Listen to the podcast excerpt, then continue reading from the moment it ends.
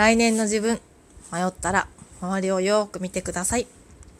お疲れ様です。トッキーこと緑川トキコです。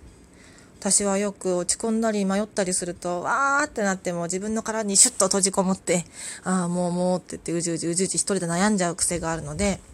迷ったら、悩んだら、落ち込んだら、本当はね、周りを見てくださいって自分に 言いたい。でもいつも、なんかね、迷ったりするとね、一人で殻に閉じこもっちゃうんですよね。でもラジオトークとかでもねなんかこういろいろ悩むことがあった時ってこうツイッターとか他の方のトークとか聞くと意外と皆さん同じようなことで悩んでたりとかね不安に思ってたり